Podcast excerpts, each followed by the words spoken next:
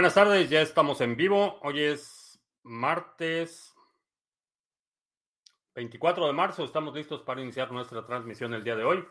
Si es la primera vez que nos visitas, en este canal hablamos de Bitcoin, criptomonedas, activos digitales y algunos temas de política económica y geopolítica que afectan tu vida y tu patrimonio. Estamos transmitiendo en vivo uh, vía Facebook, Twitch, Twitter y la transmisión en Odyssey está por empezar.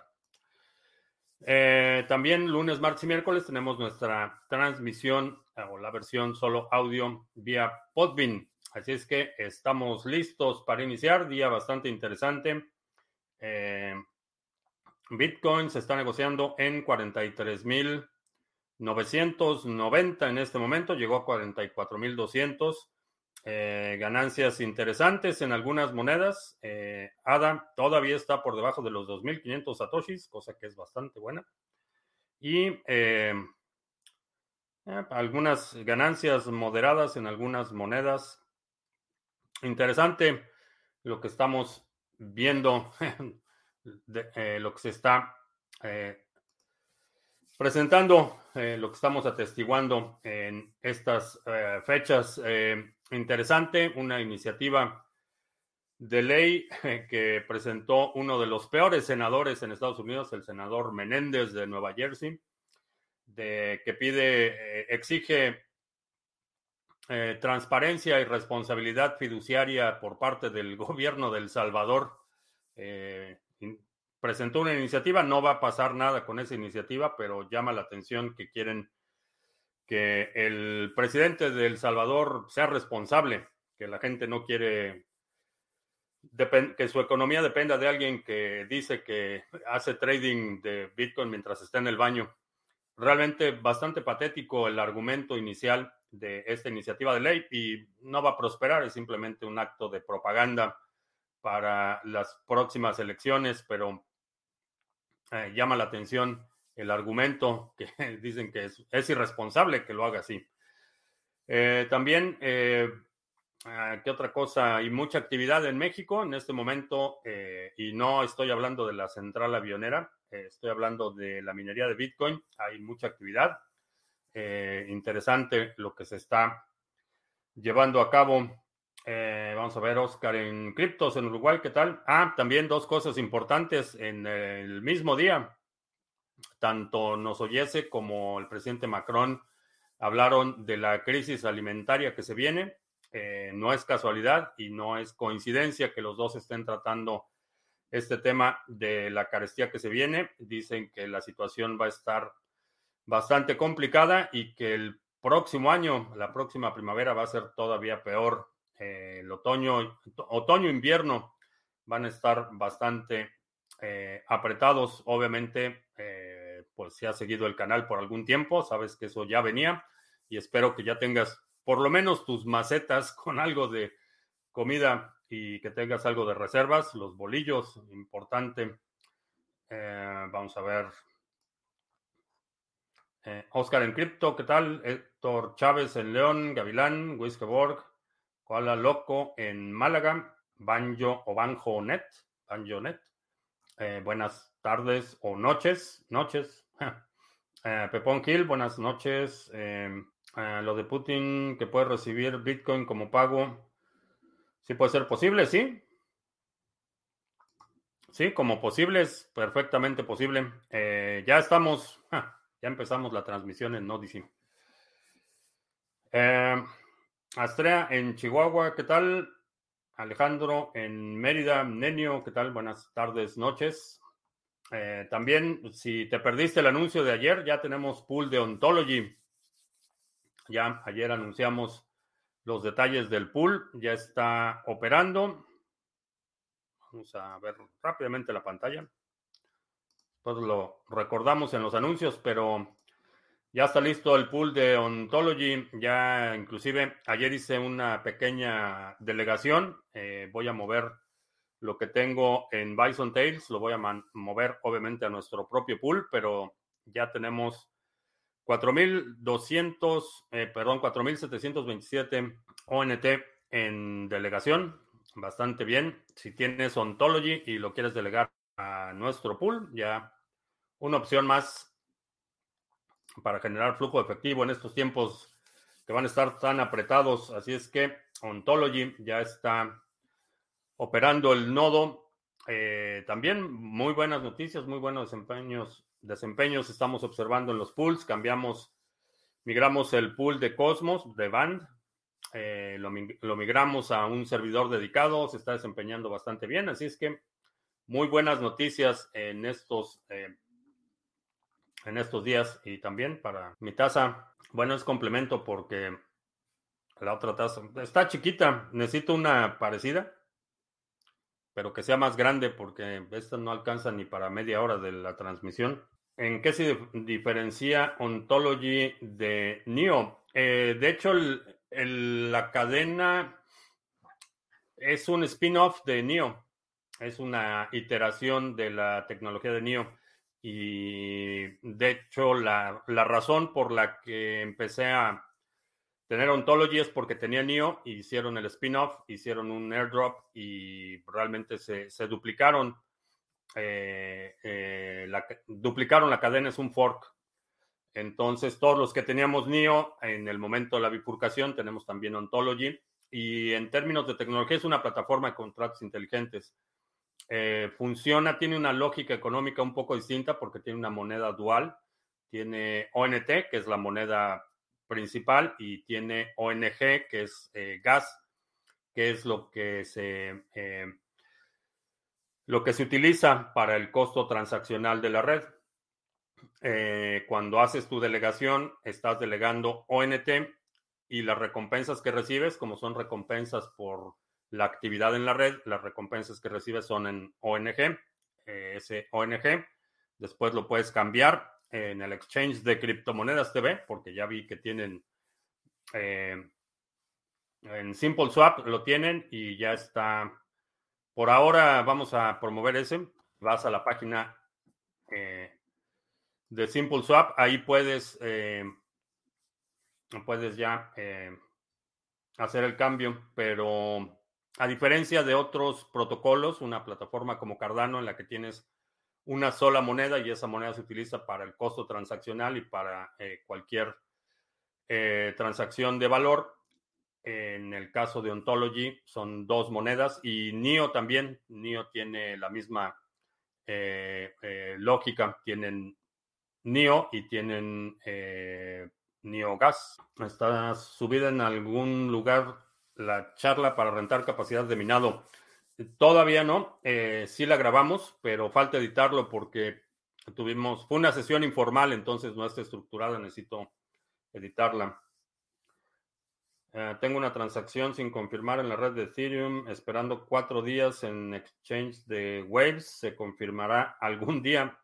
Eh, no lo sé, depende de cuánto pagaste de gas por la transacción. De eso, de eso va a depender principalmente si hay algún incentivo o si el incentivo es eh, suficiente para que los mineros eh, minen esa transacción. Si estamos en vivo, no veo a nadie en Odyssey. Vamos a ver. Sí, sí estamos en vivo. Sí soy yo. Es una desventaja que Ontology y NEO no sean divisibles. No, realmente no. Eh, y parte de la lógica económica de tener una moneda eh, altamente divisible con la que pagas las transacciones, que es el gas, diferenciado de la moneda que son números enteros, que es eh, la moneda principal. Entonces realmente no, eh, no hay ninguna necesidad de que Ontology o NIO sean divisibles porque no pagas el costo de la transacción con ellas.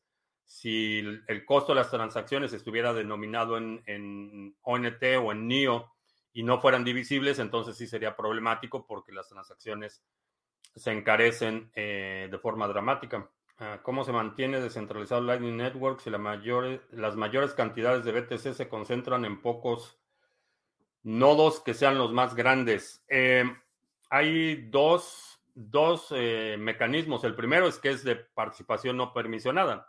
Cualquier persona puede poner un nodo y el hecho de que eh, existe el incentivo económico para que utilices las rutas que son más eficientes no garantiza que estos nodos grandes se mantengan grandes, es decir, no pueden aprovechar eh, la ventaja que tienen de tamaño para cambiar las reglas a su favor.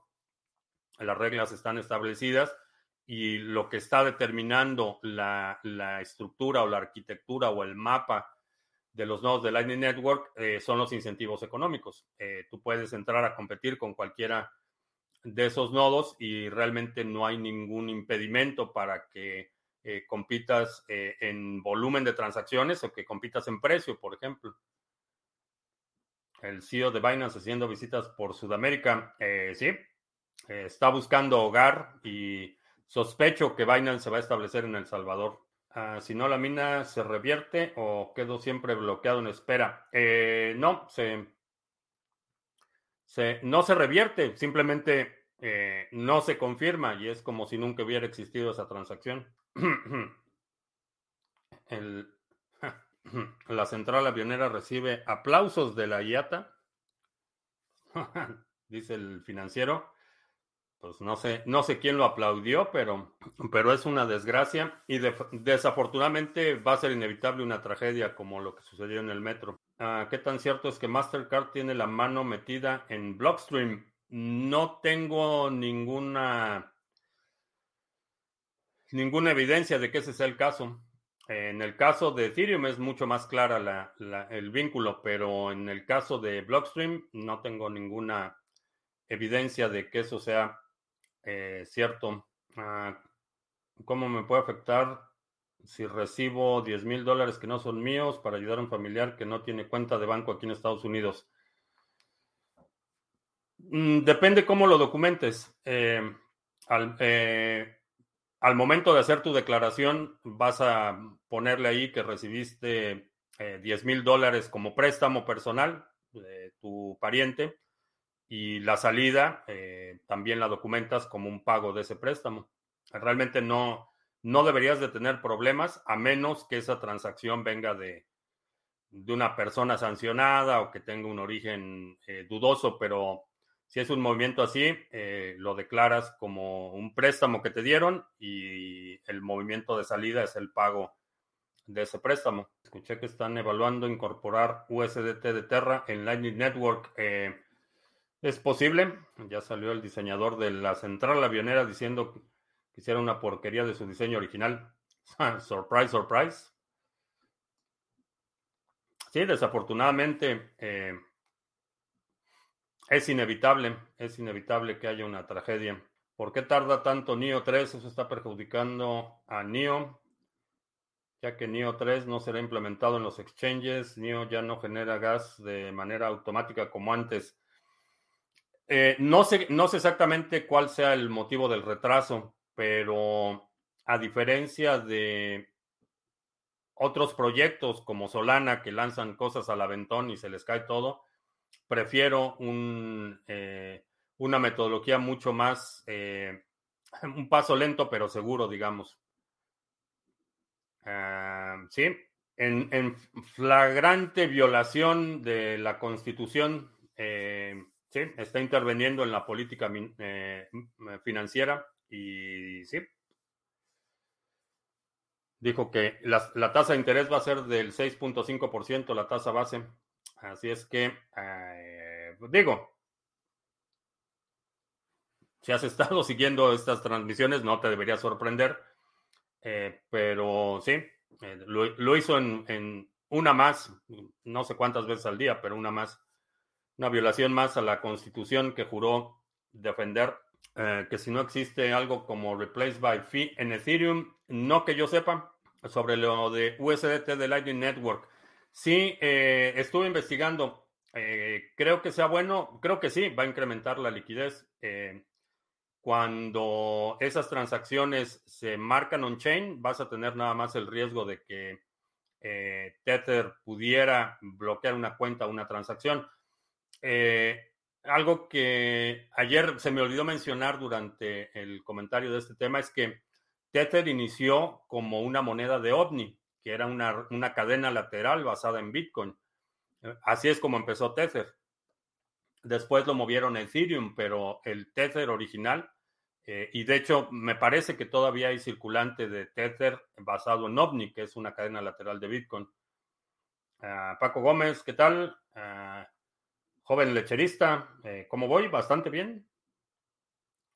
Es cierto que la gasolina en Estados Unidos está más cara que en México. No sé en cuánto esté, eh, no sé, eh, no sé en cuánto esté ahorita en México el, litro de gasolina. Aquí la gasolina regular está en 4.59 dólares por galón, que son 3.787 litros. Si algo de López Obrador. Ah, ¿Qué sucedería si el 51% de los mineros deciden cambiar el consenso y los exchanges y la mayoría lo acepta como BTC, aunque ya no conserve sus atributos originales como Ethereum? Siguió adelante en lugar de Ethereum Classic. Eh, habría una, una fractura, una fractura de, la red. Eh, existiría un Bitcoin eh, de los exchanges y el Bitcoin original. Eh, desde el punto de vista de quienes determinan el consenso no son los mineros, son los nodos. Si los nodos rechazan esa nueva red, lo que va a suceder es que se va a fracturar y va a haber una... Ya vimos esa experiencia con eh, Bcash, por ejemplo. En el momento que se divide la red y hay un consenso distinto para un segmento de la red y un consenso para otro, eh, lo que va a suceder es que vas a tener dos redes. Vas a tener la red original y la red nueva soportada por mineros y eh, nodos de, esa nueva red. Ahora, eso es un... Eh, e, ese tipo de ataque, a diferencia de lo que pasó con Ethereum, en este momento no veo un escenario en el que eso pudiera suceder. Por los incentivos, básicamente, si si eso sucediera y los exchanges decidieran eh, coordinarse y reconocer la nueva versión de Bitcoin como Bitcoin original, lo que estarían haciendo es eh, básicamente erosionando el valor de lo que ya tienen en reservas. Y sería, sería un completo caos para los exchanges. Las condiciones que tenemos hoy no son las mismas que hay. Lo que sucedería en ese escenario, si el 51% decide minar una transacción inválida o minar una transacción con un Coinbase mayor y propagar ese bloque y hay un, segmento de, o una fracción de los nodos que acepta esos nodos como, como válidos, lo que sucedería es que Bitcoin se convertiría en, esa red en la que va a estar el resto de los mineros y el resto de los nodos. Eh, la fractura sería inevitable y en el caso de una fractura, los exchanges estarían eh, arriesgando eh, sus propias reservas. Entonces no hay incentivo para, eh, para hacerlo. La gasolina aquí en Miami está a 3.95. Sí, el precio de la gasolina varía muchísimo de, un lugar a otro. En California no he visto en los últimos dos días, pero hace como tres o cuatro días vi que estaba llegando a los, a los 8 dólares por galón pero varía muchísimo el, precio. ¿Existe algo así como un nodo maestro o un nodo elemental o primario? Eh, no. Que si les voy a dar pruebas de vida de Satoshi mañana. Eh, a lo mejor sí, depende de cómo, cómo está el día. Ha estado haciendo mucho aire y bueno, si el clima lo permite, sí, hacemos pruebas de vida de Satoshi. Si es algo sobre la presión alta, eh, no. Sé que no es buena, pero pero no, no sé nada de la presión alta. Eh, ¿Cómo se explica la subida tan abrupta de Ethereum Classic? Ah, asumo que ya están sintiendo los mineros pasos en la azotea. Los mineros de Ethereum.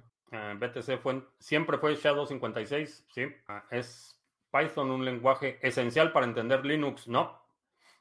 Eh, Python es uno de los lenguajes de programación relativamente jóvenes. Linux tiene décadas operando. Eh, no, el Banco Central de Honduras desmintió la adopción de Bitcoin. Eh, sí, lo habíamos comentado que ese tipo de noticias las tomo con, con extrema reserva y honestamente hasta no ver la iniciativa de ley, no hay mucho que comentar porque todos son buenas intenciones de políticos. Tenemos ahí, en, muchos países ya hay políticos diciendo que van a que Bitcoin va a hacer esto, que van a hacer esto por Bitcoin, o que van a presentar esta ley, o que van a hacer... La realidad es que hasta que no está la ley, la, iniciativa de ley, y que no podamos saber exactamente qué contiene o, cuáles son los detalles, no hay mucho que anunciar y mucho menos que celebrar. Entiendo que hay mucha gente que eh, toma este tipo de noticias y la euforia o eh, las emociones temporales les impiden eh, tener un, una, una, postura más escéptica o analítica de lo que está circulando. Entonces, sí, vamos a ver y ahorita estamos aquí entrando a temporada electorera y vamos a ver muchos más políticos diciendo que van a, van a hacer esto, que van a hacer esto otro y son palabras de políticos, así es que eh, entiendo que están tratando de, generar votos. ¿Alguna vez has hecho un lenguaje para encriptar algo? Eh, no. He hecho algunos algoritmos de encripción, pero el lenguaje no. El lenguaje he utilizado lenguajes existentes para programar esos algoritmos. Recomiendo que miren el primer Juego metaverso, dice Koala Loco. Star Atlas, muy ambicioso, gran equipo. Eh, recomienda Koala Loco. El Bitcoin está tirado. Eh, no. Bitcoin está, está bien. Bitcoin no tiene problemas. Bueno, sí tiene problemas, pero comparado, comparado con todo lo demás, es la menor de mis preocupaciones Bitcoin en este momento. Ha tirado en el sentido que es fácil de entender. Eh, tiene, eh, diría que el conocimiento de Bitcoin es como una cebolla. Tiene muchísimas capas y, hay, eh, hay distintos niveles de entendimiento. El entendimiento pragmático de, para qué es y cómo se usa es relativamente simple de entender. Eh, en la medida que te, te, adentras más en la mecánica, en la lógica, en los incentivos de la red y todo esto, eh, la verdad es que puede ser un tema extremadamente profundo, pero sí, tiene un aspecto pragmático, utilitario, que es muy fácil de entender. Un keychain para crear mensajes encriptados en tu celular, pero aplicación de escritorio, la ¿Cuál se utilizaría para cifrar y descifrar dichos mensajes? Eh, no sé. No, no entiendo la pregunta. Toda la. Hay, eh, eh, hay dos tipos de mecanismos de algoritmos de encripción. Los que son unidireccionales, como SHA-256, y hay algoritmos que son bidireccionales, como PGP. Eh, estos algoritmos, eh, en el caso de PGP, te permite encriptar y desencriptar eh, los mensajes. En el caso de SHA-256 es unidireccional, es decir, solo te permite encriptar ese cifrado y después comparas la fuente con el cifrado. No lo puedes descifrar. Es, es bastante interesante la historia de PGP porque aquí en Estados Unidos es ilegal no puedes compilar o no puedes ofrecer servicios que, utilicen PGP. El código durante la administración de Clinton fue declarado como, como armamento. Eh, está clasificado al igual que un lanzagranadas. Entonces, eh, es una historia fascinante porque lo que hicieron para exportar el código, eh, hay una, una ley que se llama ITAR, que es para la transferencia de, armamento y municiones y equipo bélico. En, eh, a ese nivel pusieron PGP, entonces no te, no te permitía exportar el código. Entonces lo que hicieron fue imprimir el código fuente y lo sacaron así en, en no se ve, pero en alteros de papel. Se lo llevaron a Noruega. En Noruega eh, utilizaron OSR para eh, escanear y recompilar el código. Entonces, eh, fue así como lo pudieron sacar de Estados Unidos, pero es bastante interesante. Aquí, por ejemplo, no puedes comercializar un teléfono que utilice PGP, sería considerado armamento bélico. Bancico debe poner una postura sobre lo dicho hoy.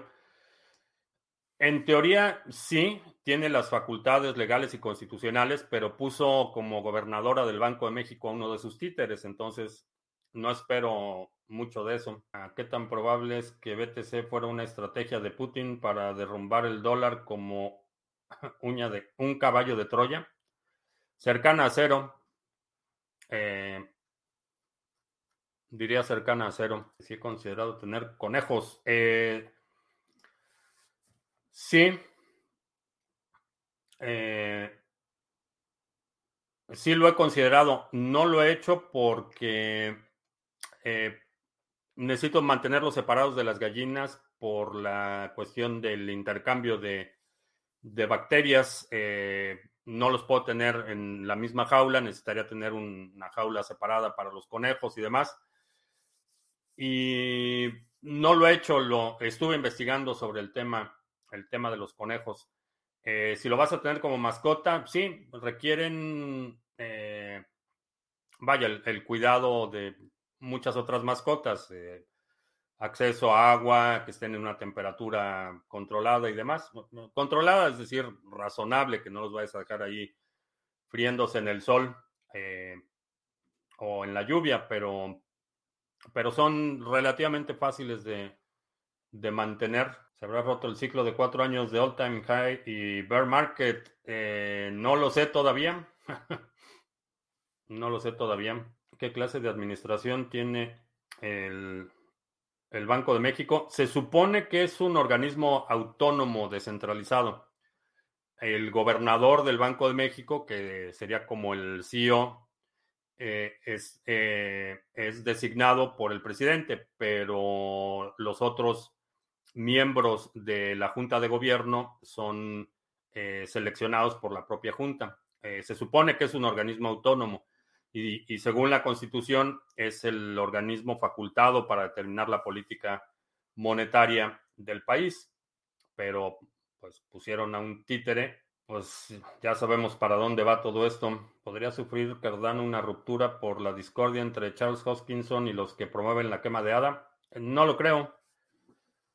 Honestamente, sí he visto algunas, ciertos grupos haciendo un llamado para que se restrinja o se reduzca el circulante, pero la realidad es que no tienen mucha atracción. Ah, mi prioridad siempre será BTC, aun si hay otras criptos que lo pasen en capitalización. Eh, lo que me interesa en Bitcoin no tiene que ver con la capitalización, tiene que ver con los atributos, que son eh, la participación no permisionada, la resistencia a censura, la inmutabilidad de las transacciones, el código abierto.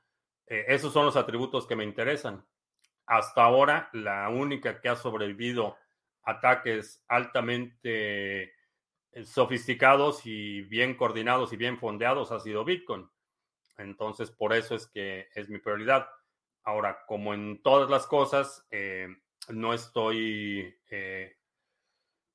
no tengo ningún problema en corregir el rumbo. Si, si aprendo algo nuevo o descubro información nueva que me hace cambiar mi punto de vista,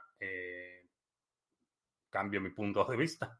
Si la, información eh, que recibo o lo que aprendo me indica que estoy equivocado, pues corrijo el rumbo. Ah, aparentemente en México también dejaremos el horario de verano. Sería razonable eh, porque el, único argumento por, por, el que México entró al horario de verano fue por el Tratado de Libre Comercio. Hasta creciendo, cuando yo crecí en México creciendo y hasta los 90 realmente no había, no había cambio de horario en México, fue por el Tratado de Libre Comercio que se impuso esa medida. Por supuesto vendieron la idea de que vamos a ahorrar energía y que apaga la luz y todo eso, pero, pero la única razón fue para sincronizar el horario con Estados Unidos. Ya no son seguros los mixers con Wasabi. Son seguros. Eh, el problema es que los sponsors de los mixers ya van a bloquear ciertas direcciones. Entonces, en términos de seguridad, no ha cambiado mucho eh, nada con Wasabi. Lo que cambió fue una política de los sponsors de las rondas. Entonces, el hecho de que Wasabi haya hecho ese tipo de concesiones, para mí es suficiente para eliminarlos. En términos de seguridad y analítica, no, no cambió nada. Prefiero es que por la para la administración es libre oferta y demanda, administración fija y la administración sucia. Eh, no tienen paridad uno a uno. Eh, el, el Banco Central es responsable de la estabilidad cambiaria. Entonces, generalmente lo que hacen es que dejan el, eh, una política de libre flotación de tipo de cambio y cuando empiezan a ponerse nerviosos o cuando les hablan eh, gente enojada, empiezan a, vender las reservas en dólares para estabilizar el tipo de cambio. Eh, bastante, es a lo que te lo que describes como una administración sucia. Es, es, libre mientras no se pongan nerviosos. Si somos seres sociales, ¿por qué hay tanta fractura social?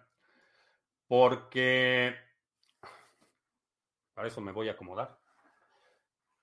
Porque nuestro eh, cerebro no ha evolucionado a la velocidad que evoluciona nuestra eh, la sociedad. Entonces todavía tenemos un, un aspecto eh, evolutivo, netamente, que choca con los nuevos esquemas de organización social. Históricamente, eh, tu círculo de afinidad se limitaba a, a tu aldea y a tu familia inmediata. Y esto fue un proceso evolutivo de decenas de miles de años. En los últimos 100 años eso ha cambiado eh, radicalmente, eh, o sea, diría 150 años. Eh, empezaron a, a ver a raíz de la revolución industrial el crecimiento de las ciudades, alta concentración, alta densidad de población, y eso obligó a un reacomodo de la organización social, pero nuestro cerebro primitivo no está evolucionando a ese mismo nivel. Entonces, en, tiempos de, incertidumbre, de ansiedad, de, eh, eh, escasez, revertimos nuestra eh, conducta social a este modelo más tribal primitivo. por eso es que las relaciones extendidas pueden ser sostenibles en, términos, en tiempos de abundancia y en tiempos de escasez o de carencias, eh, nos replegamos a, este modelo tribal primitivo. Eh, esa es la razón por la que en tiempos de prosperidad eh, podemos establecer relaciones y lazos y vínculos en círculos muy extendidos y en términos de escasez nos replegamos y nos retraemos a este modelo tribal familiar. Esa es la razón. Bueno, una de las razones, pero en el contexto de tu pregunta, es por eso. Ah, si Estados Unidos pudo poner a PGP al nivel de un arma y prohibirlo, eh, ¿por qué no va a ser lo mismo con Bitcoin y perseguir a sus poseedores? Porque, eh, a diferencia de PGP, Bitcoin no lo emite nadie. No hay un emisor de Bitcoin, no hay una entidad responsable de la emisión de Bitcoin. Segundo, a diferencia de PGP, eh, es un código que ya está distribuido, ya es, código abierto y ya está distribuido en este momento. Entonces las circunstancias son muy distintas.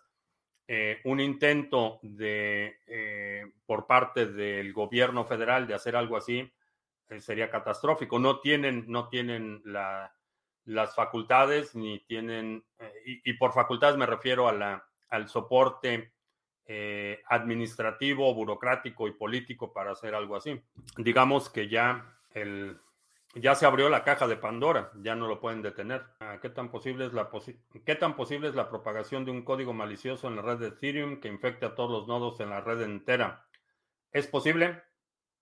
Es posible. Eh, no diría la red entera, pero es posible y es uno de los escenarios que eh, he eh, considerado en donde tengas malware que esté específicamente dirigido a los nodos. Eh, por eso es tan importante que se mantenga el código abierto en, todo el software de Bitcoin. Si el código es abierto y todas las actualizaciones y todos los commits del código están siendo analizados y, probados por mucha gente, la posibilidad de que algo así suceda es mucho menor. Pero sí es un, escenario posible, es ese, que, eh, se desarrolle un malware que esté buscando específicamente nodos para eh, acciones maliciosas. Es posible. ¿Por qué los millonarios optan por BTC, que es totalmente transparente, en lugar de Monero, que les permite esconder su riqueza del IRS? Porque si eso es lo que están haciendo, no lo van a, no lo van a decir en público. ¿Cuál es la presión fiscal o el esfuerzo fiscal de una empresa en México? Eh, Ah, depende de muchas cosas. Depende de la actividad específica en la que estés, el régimen eh, de la empresa. Eh, no todas las empresas tienen el mismo tratamiento. Eh, depende de la actividad. Depende del tipo de operación que tengas. Si es una empresa que, por ejemplo, maneja mucho efectivo o si está totalmente bancarizada. Hay muchísimas consideraciones. En términos de fiscalización, digamos que si tienes buena asesoría, eh, todavía puede ser uno de los mejores destinos para mitigar tu carga fiscal. Ah, ¿Cuánto tiempo vive una gallina consentida como Satoshi? Eh, entre 5 y 7 años. mientras más envejecen, menos huevos producen, pero Satoshi no va a terminar en la sopa, aunque deje de producir huevos. Va, a tener una vida larga y próspera y va a morir en paz. Acabas de decir que nuestros cerebros son primitivos porque a veces les das, le das más credibilidad a las personas que realmente es posible a causa de ese cerebro primitivo. El cerebro, la parte del cerebro primitivo que eh, me refiero es el, la parte límbica, lo que le llaman el cerebro reptiliano. El cerebro humano ha desarrollado, eh, ha ido evolucionando eh, en distintas capas. Por ejemplo, la, la corteza frontal, que es la parte eh, que tiene una evolución biológica posterior, es donde están las facultades más sofisticadas de abstracción, facultades de eh, raciocinio lógico, operaciones matemáticas, etcétera. La parte reptiliana es donde está la parte más instintiva. Eh, por ejemplo, eh, en una situación de, alto estrés, un, accidente, una amenaza inminente, etcétera, tu cerebro desconecta la parte frontal del cerebro y operas con, con, instinto las reacciones que tienes, por ejemplo, en el, en el momento inmediato antes a un accidente, aunque no tiene ninguna lógica, es una reacción totalmente instintiva. Entonces, eh, nuestro cerebro tiene varias, varias zonas y esas zonas operan, eh, depende del flujo circulatorio. Entonces, cuando eh, en una situación de alto estrés, hay una descarga de adrenalina. Esa adrenalina favorece la irrigación de la parte del cerebro reptiliano, la más primitiva, y esa es la que te va a hacer reaccionar, eh, por ejemplo, cuando cierras los ojos antes de percibir un, golpe, o por ejemplo, eso es el, cerebro reptiliano, no es la parte de la corteza frontal. Entonces, nuestro cerebro es extremadamente complicado no funciona todo el cerebro de la misma forma y, en, distintas circunstancias eh, experimentamos distintos eh, reacciones, eh, ya sea más racionales o más abstractas, pensamiento más abstracto, movimiento motriz fino, por ejemplo, eso también está en la parte frontal de la corteza. Entonces, por ejemplo, si has experimentado algún evento en el que, vamos a poner de, ejemplo otra vez, el, momento inmediato a, un accidente, una amenaza inminente, eh, pierdes movilidad, eh, el, movimiento motriz fino se pierde y, y, utilizas los grupos musculares más grandes. Por eso es que los movimientos son muy bruscos cuando estás bajo una amenaza, por ejemplo. Pero es parte de, cómo ha ido evolucionando el cerebro y cómo funciones más que, que consideramos más elevadas están en la parte frontal del cerebro, en la corteza frontal. Las partes más primitivas están en el cerebro reptiliano, que se le conoce eh, de forma coloquial. Con la inflación aumentando los precios, no desincentiva el consumo a hacer precios tan altos y por ende baja la demanda. Sí, a menos que tengas a alguien como el gobernador de California. ah, estos políticos. Eh, en teoría sí, si la económica, eh, si estuvieras en un mercado, eh, en un libre mercado real, sí. Sube la inflación, suben los precios, eso desincentiva el consumo y los precios tienden a bajar. El problema es que tenemos una filosofía, bueno, no tenemos, existe, es prevalente una filosofía bolivariana electorera que trata de mitigar el riesgo inmediato para la clase trabajadora, los, los votantes cautivos, y lo que hacen es dar subsidios. Entonces, el gobernador de California acaba de anunciar que le va a dar un subsidio directo de 400 dólares por vehículo registrado a todos los californianos. Entonces, tienes una situación en la que el precio de los combustibles están subiendo rápidamente y estás artificialmente subsidiando la demanda. Entonces, ¿qué crees que va a pasar? No se necesita ser un genio para saber qué va a pasar si la gasolina está cara y en lugar de dejar que se estabilicen los mercados, subsidias la demanda. En lugar de subsidiar la oferta o incentivar la oferta, estás subsidiando la demanda, sostienes la demanda y entonces lo que va a suceder es que los precios van a subir todavía más.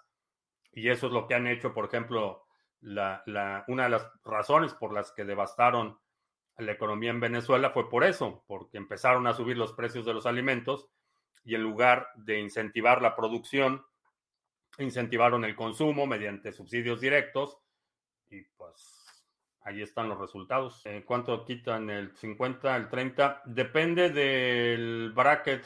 Eh, hay un cálculo de, dependiendo de cuánto facturas y un montón de cosas, pero Diría que alrededor del 30%. Si tienes un buen contador, eh, lo puedes bajar todavía. Eh, sobre el uh, FIFARIO, que andaba perdido en el metaverso, de Gustavo Petro, candidato a la a presidente en Colombia.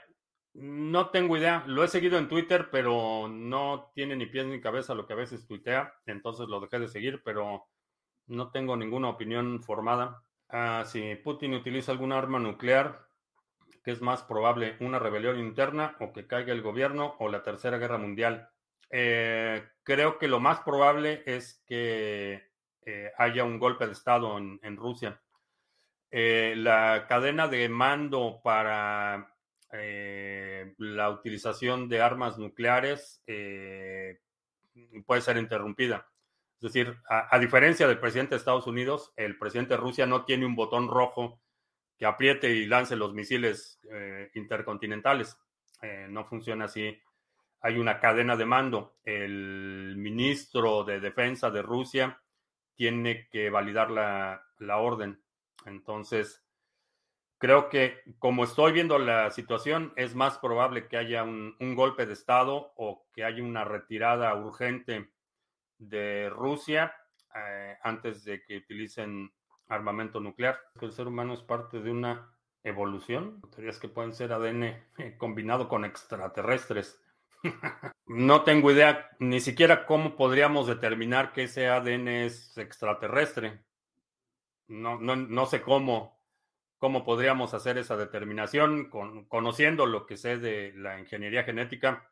No sé, no sé, no tendrías una muestra para comparar el hecho de que haya secuencias eh, o, rastros genéticos no identificados no quiere decir automáticamente que sean extraterrestres. Eh, todavía, hasta hace, digo, todavía el año pasado o el año anterior, encontraron un una especie de homínidos que no era conocida. Entonces, ese grupo de homínidos puede ser responsable de eh, cadenas o secuencias genéticas que hasta ahora no, hacían, no habían sido identificadas. Entonces, honestamente no tengo idea de cómo se podría hacer una determinación sin una muestra de control, cómo determinas que este, esta sección de una secuencia genética es extraterrestre. No tengo idea cómo podrían hacer algo así. Eh, definitivamente eh, que hemos evolucionado y que seguimos evolucionando, no me queda la menor duda. Eh, Juan Hernández, búscalo en, en, las pláticas TED, TED Talks. Juan Hernández tiene un, una plática muy interesante sobre lo que le llama el Homo evolutis, que es la siguiente iteración en el que nosotros como seres humanos vamos a controlar nuestra propia evolución. Dejamos de ser Homo sapiens, que, podemos entender y, más o menos explicar los fenómenos a nuestro alrededor, a ser una nueva especie de Homo evolutis, donde directamente controlamos nuestra propia evolución. Y él predice que va a llegar un punto en el que dentro de la especie humana haya una generación de abuelos y nietos que genéticamente eh, pertenezcan a distintas especies. Eh, interesante, definitivamente. Chécalo, eh, Juan Hernández en TED. ¿Podría sumar un layer encima de Lightning Network? Sí. ¿Qué opino de Indira Kempis?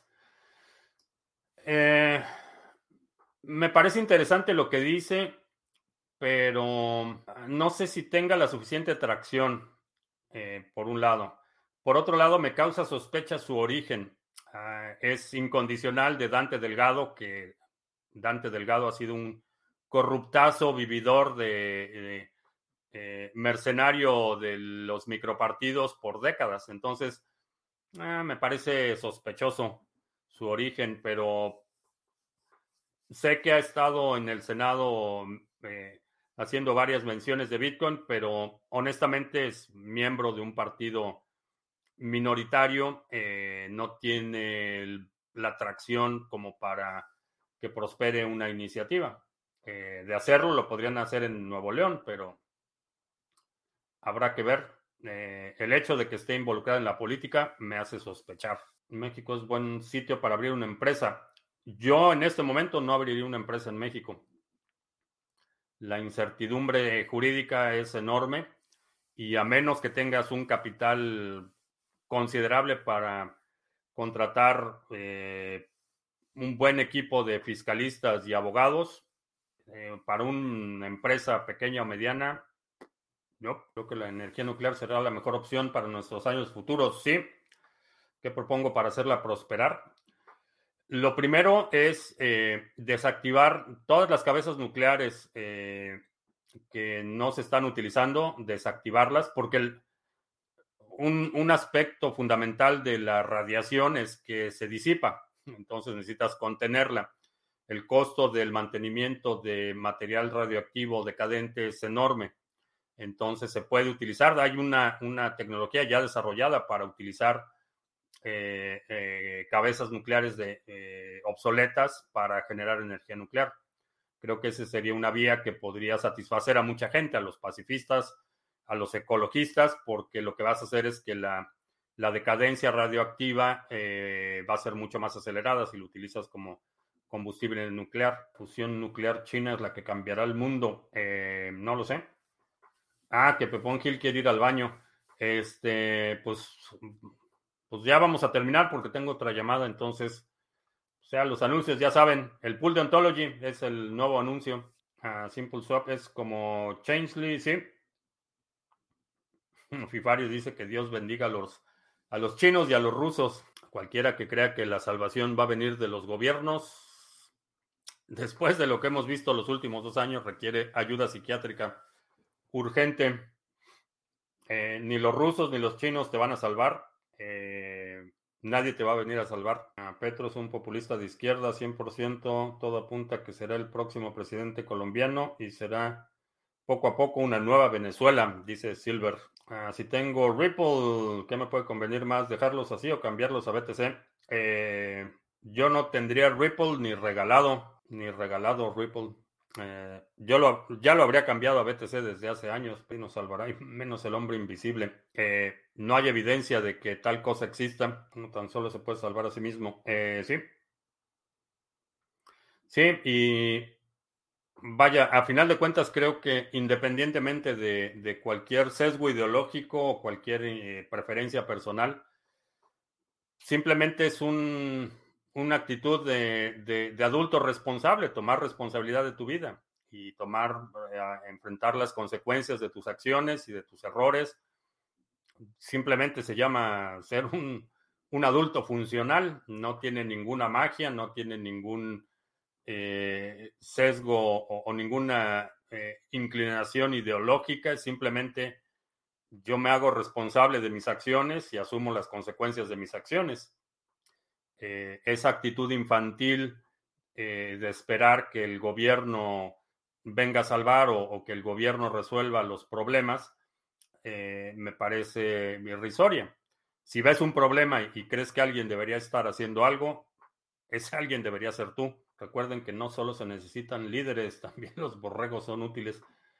Pues los, los borregos son también muy sabrosos, aparte de ser útiles, son muy sabrosos los borregos pero la razón por la que eh, la gente tiene borregos es por, por su lana y por su carne. Entonces, por eso me llama la atención cuando, cuando en servicios religiosos se refieren a la comunidad como un rebaño. pues sí, son un rebaño porque para eso son los rebaños, para la carne y, la lana. Ah, Putin está pidiendo ahora que se compre el petróleo y gas en rublos. Pues sí, el problema es que ¿quién tiene rublos? ¿Quién tiene rublos? Esa es la pregunta. Fuera, de China, no sé, a lo mejor Venezuela tiene rublos, pero pues, es productor de petróleo. A lo mejor México tiene rublos, no lo sé, pero también es productor de petróleo. Entonces, sí. Quieren que les paguen en rublos, pero ¿quién, quién, quién va a comprar esos rublos? Que no han leído el libro que dice la verdad. Por eso es que no creen en Dios. No tengo idea de qué libro te refieres. Ah, cierto que en México le dicen lana al dinero. Eh, sí, llegando tarde a la cita, pues tan tarde que ya me tengo que ir. Eh, las iglesias pagan impuestos. En algunos lugares cobran impuestos, eh, en otros lugares pagan impuestos y en otros lugares no pagan impuestos.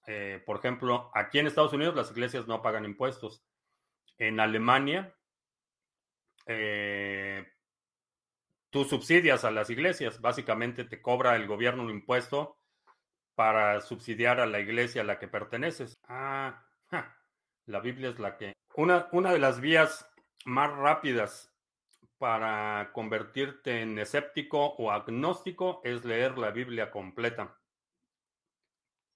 Si lees la cantidad de atrocidades que describe la Biblia, eh, si lees, por ejemplo, que sanciona la esclavitud, justifica el genocidio, justifica la violación, la esclavitud, eh, pues no sé. La Biblia es evidencia de la existencia de Dios de la misma forma que Harry Potter es eh, evidencia de la existencia de Voldemort.